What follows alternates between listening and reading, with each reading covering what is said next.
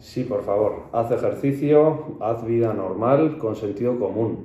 Es decir, si estamos ajustando y, o, sin estar ajustando, ¿vale? Si ves que haces ejercicio y cuando lo haces, el ejercicio que te gusta, pues luego estás molesto.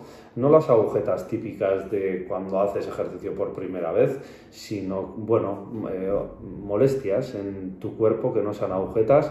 Eso es tu propio cuerpo avisándote de que no le está yendo bien, de que no le está gustando eso. Así que bueno, cuando empezamos a ajustar siempre os digo que sentido común, podéis hacer el ejercicio que os gusta si el cuerpo os deja. Si el cuerpo nos deja, pues ahora mismo no es el momento para estar haciendo ese ejercicio, ya probaremos más adelante.